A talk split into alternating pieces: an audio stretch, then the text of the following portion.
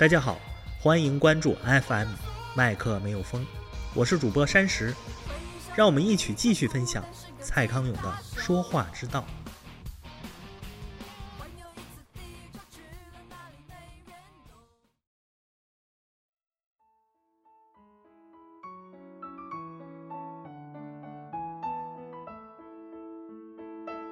康永说，或者你可以学着享受沉默。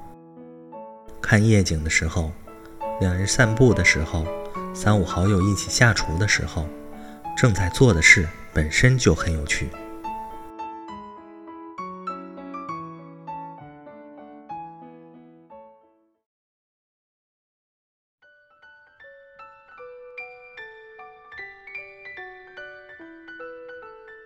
晴天念中学时，常和同学两三人窝在房间里，听音乐、翻杂志。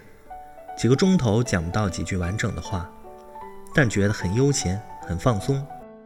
晴天有时很怀念这种感觉，为什么毕业以后就很少这样了呢？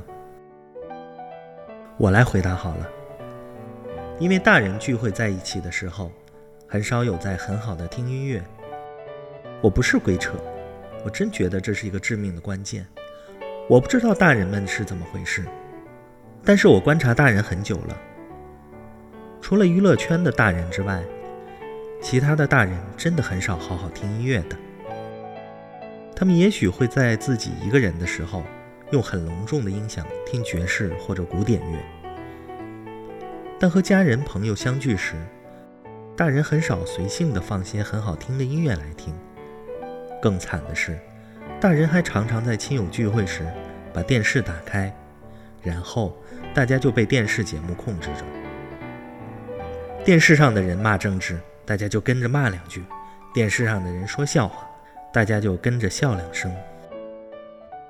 不是不可以，但我真心劝大家不要常常这样。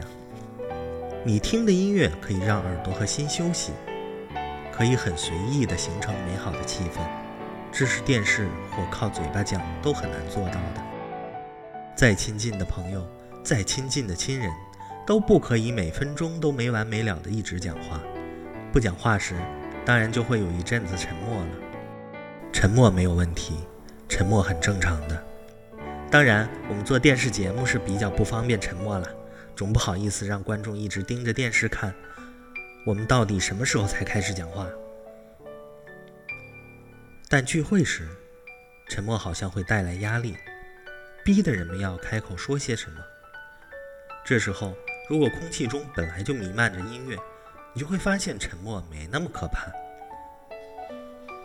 但是如果刚好没音响可听，也不要依赖电视来填补沉默的空白。除非刚好某人被暗杀，或者三百年才看到一次的日全食这类的事情正在发生。电视啊，就好像是一个自以为很了不起的、喋喋不休的、很爱大声说话的人。靠这样一个人来打发时间或者消除寂寞，倒是很不错。但是家人晚餐或者好友相聚时，有这么一个人在场是很被打扰的。电视对闲谈毫无帮助。如果怕沉默带来的冷场，请不要给自己压力，不要逼自己随时找话题，请优先把事情交给音乐来处理。或者，你可以学着享受沉默，看夜景的时候。